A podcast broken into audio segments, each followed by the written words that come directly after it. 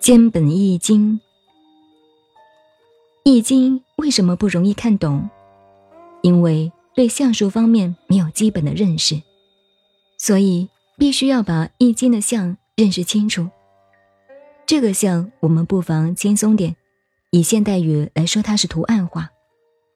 易经不像别的书本，听过了就算了。同时讲下去有一个系统，假使中间缺了一节，以后就接不上了。还有学易经。其中的注解有的是不对的，不能看的，尤其是宋朝朱熹注的《易经》，也许比我高明，可是他一辈子也没有读懂。如果参考他的，那就完全走错了路。而且宋朝以后的《易经》的注解，多数是走物理的路线，就是用儒家的学术思想来解释《易经》，而我们手边的这本《易经》，过去叫做兼本。就是明朝以后的国子监，近乎现代的国立大学的课本而已。这个监本是明朝那些儒家采用了朱熹的思想编的。明清以来，我们的文化讲孔孟，大部分都倾向于朱熹的思想。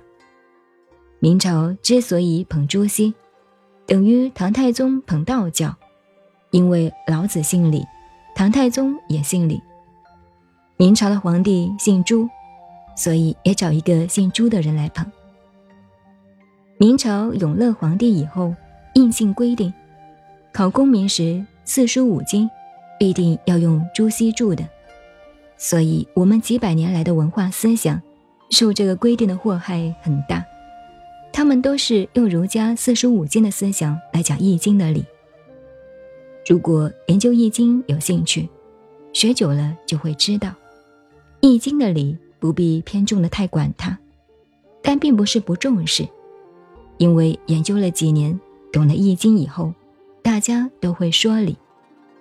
譬如对于乾卦，朱熹认为是那样，我们亦可以认为是这样，各有各的理，正理只有一条，歪理可有千条，而易的象与数却是科学的，没有办法讲歪的。